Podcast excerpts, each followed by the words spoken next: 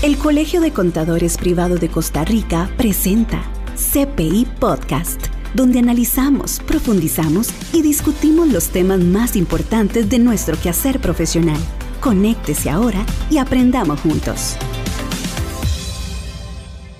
Hey, muchas gracias por estar de nuevo aquí en CPI Podcast, un espacio donde analizamos, profundizamos y discutimos los temas más importantes de nuestro quehacer profesional gracias a nuestros patrocinadores Cyberfuel y Tecapro, agradeciéndole a todos ustedes donde sea que estén por abrirnos la intimidad de sus oídos para escuchar temas de mucho interés. En estos momentos vamos a hablar sobre una actualización reciente en la gestión de la reserva de liquidez como continuación del tema que teníamos la semana pasada y estamos muy contentos de tener aquí al CPI Gary Garita Jiménez, quien es auditor interno y externo especializado en riesgos financieros, es consultor tributario, además de eso es experto en normas internacionales de información financiera, magíster en planificación financiera y estratégica y además instructor en programas de desarrollo para la gestión del riesgo y control interno. Gary, bienvenido de nuevo.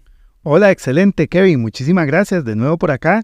Y bueno, veo que el tema eh, generó interés y faltaba la actualización, entonces tuvimos que volver a, recapitular algunos puntitos.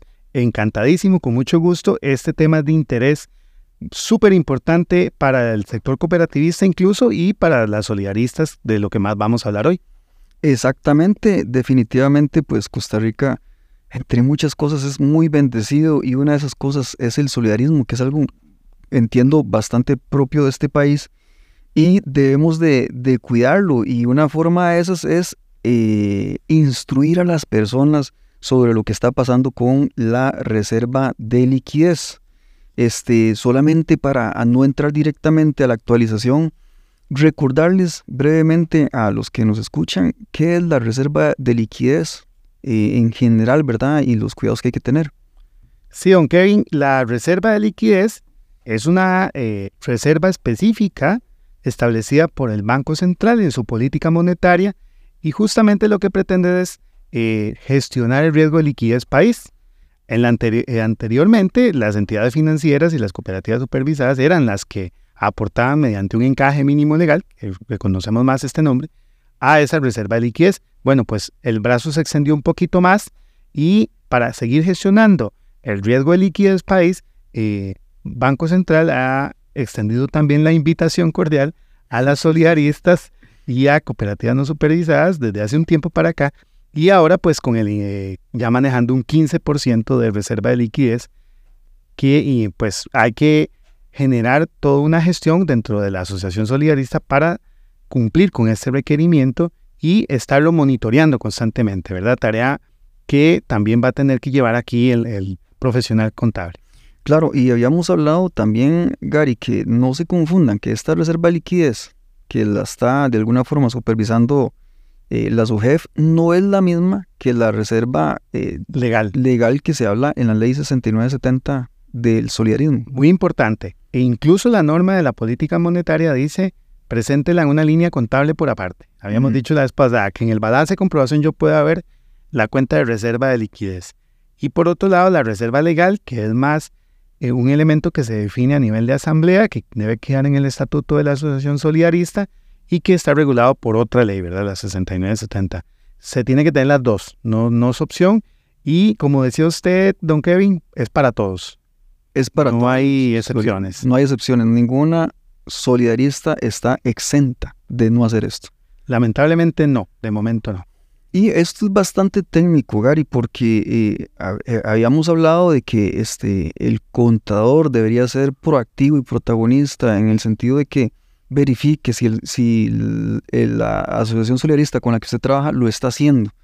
Eh, es muy técnico porque pues, se tiene que tomar en cuenta los, si gusta lo menciona usted, los tres ahorros. Bueno. Sí, se tiene que tomar en cuenta el contador y bueno, la administración general tienen que vigilar que la suma del saldo del ahorro obrero, perdón, sí, del ahorro obrero, del ahorro extraordinario y de algún préstamo que tenga con una entidad eh, tercera, la suma de ese saldo multiplicada por un 15% debe ser eh, equivalente al monto de la reserva de liquidez que se tiene colocado en instrumento, en un único instrumento del Banco Central. Ahora, a partir de este momento, ya debería ser en un único instrumento, que es justo lo que vamos a hablar hoy. Y este, nada más para que sepamos, no es que yo lo separo contablemente, no, tengo que ponerlo en instrumentos del Banco Central. La plata tiene que salir de una cuenta bancaria e irse al Banco Central. Sí, se hace sí, se puede hacer la transferencia de, de la cuenta cliente de la asociación a la cuenta cliente que se tiene en el Banco Central. Bueno, muy importante para esto tener activados todos los usuarios y toda la configuración necesaria en Central Directo, con firma digital, como habíamos dicho anteriormente. Y entonces lo que se hace es que la cuenta se transfiere de la cuenta cliente de, la asociación a la cuenta cliente que se tiene esa asociación en Banco Central. O sea, todos, personas físicas o jurídicas, tenemos una cuenta cliente en Banco Central. Podríamos tener una en dólares y una en colones. Para que posteriormente ese dinero se suba mediante una orden de inversión a instrumento, a instrumento del Banco Central. Estamos analizando temas, discutiendo y llegando a puntos de acuerdo. CPI Podcast, una herramienta alternativa de nuestra comunicación. El Banco Central en la actualidad permite invertir como en tres tipos de instrumentos. Creo que es el, depósito a tasa fija, eh, creo que hay otro que se llama BEN por ahí, y el MIL, que es el que ahora va a quedar exclusivamente eh, solamente para solidaristas para que puedan usarlo como reserva de liquidez. Sí, el BEN son bonos de estabilización monetaria. Y es exactamente donde vamos a entrar en este momento, porque la actualización reciente en la gestión de la reserva de liquidez, y ahora que ya, ya abarcamos varias cosas para que ustedes comprendan, llegamos a un punto donde estamos hablando que el dinero tiene que ser invertido en instrumentos del Banco Central.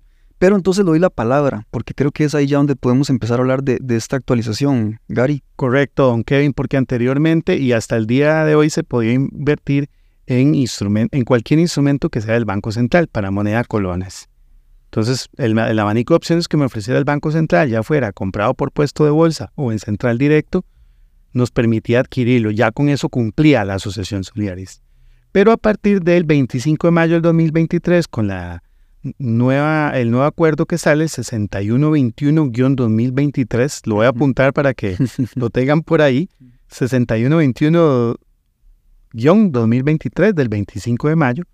¿Qué pasa? Nos plantea un cambio. Bueno, esta norma, esta propuesta no es nueva. Esta propuesta se había lanzado casi como a principio de año, se mandó después a consulta y ya esta es el, como decir, la propuesta final. ¿De acuerdo? Y lo que nos dice el Banco Central aquí es, ok, solidaristas, a partir de ahora ustedes solamente pueden invertir en un tipo de instrumento que se llama MIL. Se llama MIL. Mercado Integrado de Liquidez, MIL mil. Mercado integrado de liquidez. Ese es el nombre del instrumento. Ajá. Solamente que eso sería en central directo, ¿verdad? Tendrían que consultar a su corredor de bolsa si ellos pueden hacer inversiones directamente en el MIL. Si no, tendría que hacerlo la asociación en central directo directamente con eh, la firma digital del apoderado, del representante legal o quien, quien se haya autorizado como usuario. Entonces ya no podemos invertir en bonos de estabilización monetaria, sino que tiene que ser en mil. Usted puede seguir invirtiendo, la asociación lo puede seguir haciendo, pero esa inversión ya no cuenta para decir que forma parte de la ah, reserva de liquidez. Entiendo. Ajá, ese es el punto. Entonces, deja de ser atractivo. Y ahora bien, ¿qué opina usted de, estos instrumentos mil? Eh, creo que... Bueno, justo traía por aquí eh, para eh, hoy, ahorita mismo así calientito, bajando del Banco Central la información, por ejemplo, si usted coloca información en el MIL a 28 días plazo, que es el mínimo que va a permitir el Banco Central para cumplir con la reserva de liquidez, en colones tendría una tasa de 6.45. 6.45. Sí, señor. Entonces, bueno, vamos a ver. No es la tasa más atractiva, pero tampoco es una tasa mala, honestamente. Es una tasa que está dentro del promedio de mercado. Y el, plazo menor son 28 días. 28 días para invertir como mínimo y máximo 84 días, que sería 6.85 lo que está ofreciendo al día de hoy. Las condiciones de tasa pueden cambiar porque las define el Banco Central y están en función de otras variables. Pero, ¿qué significa eso? Dos cosas. Primero, podría haber un desincentivo en cuanto al tipo de instrumento puede ser que otros instrumentos de, más plazo estuvieran pagando un poquito mejor o tengan mejor precio. Entonces, al invertir en mil me están, pues de alguna manera, limitando mi, mi baraja de opción, ¿verdad? Correcto. No hay opción. Y por otro lado, eh, ¿qué nos obliga a esto? A estar muy vigilantes, porque si yo pongo mil a 28 días, que es menos del mes, hay que estar revisando todos los meses, meterse a central directo y estar vigilando que el monto de cobertura sea superior al monto del ahorrado. Claro. ¿Verdad? El famoso 15% estarlo vigilando. Porque en cualquier momento me descuido, la plata baja a la cuenta de cuenta corriente del Banco Central, a la cuenta cliente del Banco Central, y ya eso no califica como inversión. Entonces, cuando el contador público llega a hacer el informe de aseguramiento, ya esos días los pudo haber perdido y el promedio no le va a dar. Recordemos que al final del sexto mes, o sea, al final de junio, esta información tiene que ser presentada por un contador público autorizado y subida ante una plataforma de la SUEF para que eh, dé fe de que la Asociación Solidarista cumplió con este requerimiento. Claro que sí, estamos en CPI Podcast, un espacio del Colegio de Contadores Privados de Costa Rica para conectar y crear comunidad con nuestros profesionales. Estamos con el CPI Gary Garita Jiménez hablando sobre la actualización reciente en la gestión de la reserva de liquidez. Y en estos momentos estamos hablando de la importancia suya, estimado contador privado, en lo que respecta a los servicios que le damos a las asociaciones solidaristas, porque usted debería de saber, o más bien ya en estos momentos sí ya debe conocer, de que la, actualización es que ahora se debe de invertir este 15% eh, de las tres líneas que hablamos, que era el ahorro obrero, el ahorro extraordinario, cualquier otro ahorro y cualquier otro préstamo con una institución tercera, el 15% debería estar en un instrumento que se llama MIL. ¿Y eso significa? Mercado Integrado de Liquidez. Mercado Integrado de Liquidez. Y que esta información, o más bien esta gestión, porque tiene que ver con la parte operativa, ojalá que usted pueda hablar con la junta directiva o con, quien corresponda para que esto se cumpla, Gary. Eh, sí, porque además tiene un impacto financiero que debemos medir. Y aquí es donde nuevamente el contador es el que tiene que llevar la batuta, ¿verdad? Generalmente la mayoría de las solidaristas tienen estructuras administrativas pequeñas, un administrador, un contador, un asistente, ¿verdad? Y, un, y, algo, alguien de servicio al cliente. Digamos que esa es una estructura muy común en la solidarista. Entonces, el contador lleva mucho eh, responsabilidad en todos los temas financieros. Bueno, resulta que esto genera un impacto financiero para la asociación que hay que revisar. ¿Qué pasa, por ejemplo, don Kevin, si usted ya había adquirido un BEN, un bono de estabilización monetaria, a ocho meses, a un año? Entonces, ahora dice, ¿y ahora qué hago, verdad? Me, me queda atrapado porque entonces si, si lo liquido, pierdo. Si lo dejo, no cumplo. Bueno, pero lo que pasa es que aquí la, la norma me está diciendo que si usted lo adquirió antes del 30 de abril. Antes del 30 de abril. Todavía vale. Ok. Todavía vale hasta su vencimiento. Pero eso sí, me tiene que pasar cierta información certificando que este eh, instrumento realmente usted lo tiene ahí, emitido por, el, por, el, por la entidad intermediaria. Digamos el puesto bolsa, por ejemplo. Entonces tiene que eh, generarse un procedimiento de aseguramiento. No, no está hablando en ningún momento de que vaya con, con un informe de contador público autorizado, sino emitido por la instancia financiera. Por la entidad financiera. Por la entidad financiera. Yo supondría que es algo así como el estado de cuenta certificado o con el sellito y la firma de, del representante de la entidad financiera. Hay que enviarlo por correo. Y lo envía a la SUJEF. Correcto. Eh, el otro día me preguntaban a cuál correo. Yo supongo que vamos a usar el mismo correo, la SUJEF no ha indicado, pero supongo que va a ser a reserva de liquidez arroba sujef.fi.cr, que es el mismo correo que utilizamos para enviar las, eh, los dictámenes. La, remisión de los documentos. De los documentos. Supondría que es el mismo, ¿verdad? Porque es un tema informativo. Entonces, eso es una ventaja en el sentido de que si se adquirió algo el 30 de abril, antes del 30 de abril, si se adquirió un instrumento, vale. Ahora usted me dice, Kevin, ay, qué torta, yo lo adquirí el 2 de mayo. Bueno, según la norma, ya no vale. ¿Y qué pasa si lo adquirí para un año? Ya no vale. Entonces, ¿qué, ¿qué hacemos ahí? Vamos a tener que analizar Si lo... ¿Qué es menos caro o qué es menos costoso, verdad? Incumplir con la fecha y sacarlo, ajá. Una opción sería, exacto, lo redime antes, lo analiza con su puesto de bolsa para ver cuánto va a perderle. ¿Verdad? La otra opción sería una mezcla, porque puede ser que usted tenga instrumentos en otro lado. Entonces, puede ser que estén próximos a vencer. Bueno, entonces lo que esté próximo a vencer lo adquiere y lo pasa a miles, mientras le vence este. A mil, ¿verdad? Correcto. Ahí tendría que ser el contador, la administración, un análisis financiero para ver cuál va a ser la mezcla menos eh, dolorosa, menos, dolorosa para la asociación. Dolorosa financieramente hablando. Sí, e, esto, e, esto ha sido una serie de cambios, ¿verdad? Que se han venido dando en el entorno ya vemos que no solo a nivel tributario país, sino que a nivel de política monetaria, en tema de riesgo de liquidez, se han venido dando cambios constantes. Entonces pareciera que esta es la tónica que se va a seguir dando, ¿verdad? Eh, algunos hablan de que incluso ya esto se parece más a un encaje. Entonces hay unas críticas por ahí que dicen, bueno, pero ya, ya ahora ya esto solo falta cambiar el nombre. Puede ser, no lo sabemos. En realidad eh, han sido las determinaciones que vienen de, de las autoridades y en este caso lo que estamos comunicándole es cómo cumplir al pie de la letra la norma. Está escuchando lo más actual, la información y tendencia de los mercados en CPI Podcast. Y bueno, estimado contador privado, eh, no solamente es hacer la gestión, sino que esto tiene que derivar en la presentación de del dictamen o del este la norma de aseguramiento, perdón, el servicio de atestiguamiento. Sí. Eh, entonces, también es importante que ustedes le sugieran a la Junta Directiva eh, buscar un contador público que haga el dictamen, porque este, esto hay que cumplirlo cada seis meses, ¿es así, Gary? Correcto, y aquí un tema importante con los cortes, para ponernos de acuerdo todos. Eh, en este corte de enero a junio con lo que usted tenía en instrumentos estaría bien porque la norma sale hasta en mayo, ¿verdad? El cambio. Entonces, lo que ya usted tenía de enero a junio no hay problema. Lo que tienen instrumentos adquiridos antes del 30 de abril le va a servir para cubrir este siguiente periodo, que sería julio-diciembre. Correcto. Pero dice la norma que lo dispuesto en literal C, o sea, todo lo que venimos hablando, ya rige a partir de enero de 2024.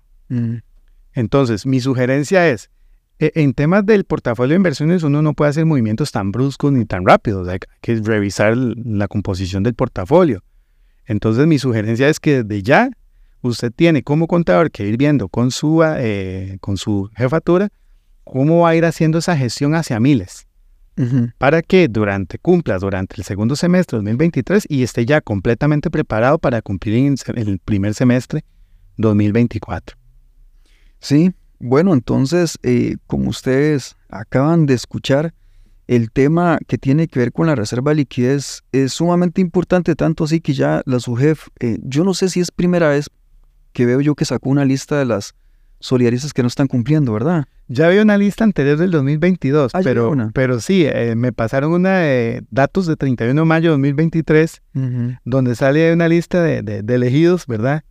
Lo que pasa es que lo que se está dando es que todavía el día de hoy, don Kevin, muchas solidaristas ni hacen la reserva de liquidez y mucho menos la declaran, ¿verdad? Porque son dos procesos. Uno es hacerla y cubrir durante el mes y la otra es cumplir con el requisito de el CPA de declararla.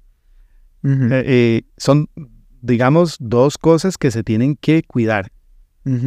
En este caso, lo que indica aquí el comunicado de la SUEF es, bueno, le comunico que esas son las asociaciones que no me declararon las UEF no saben en ese momento si estaban cumpliendo o no, porque como no declararon, no se supo. ¿Verdad?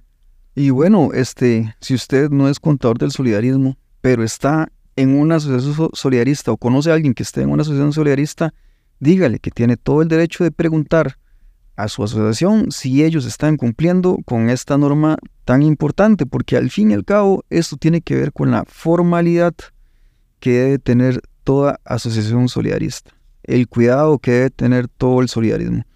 De esta forma estamos terminando CPI Podcast con este tema tan interesante que tiene que ver con la reserva de liquidez y le vamos a dar la palabra al CPI Gary Garita Jiménez para que se despida de nuestra querida audiencia.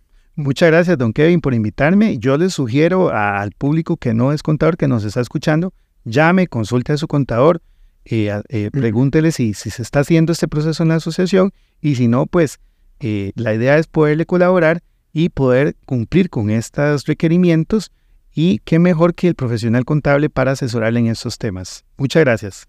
Exactamente, Gary. Este, gracias a usted por venir aquí al Colegio de Contadores Privados de Costa Rica, al espacio CPI Podcast y a todos ustedes muchas gracias. Los esperamos la próxima semana. Muchísimas gracias por acompañarnos. Hasta aquí CPI Podcast, la propuesta del Colegio de Contadores Privado de Costa Rica que expande conocimientos.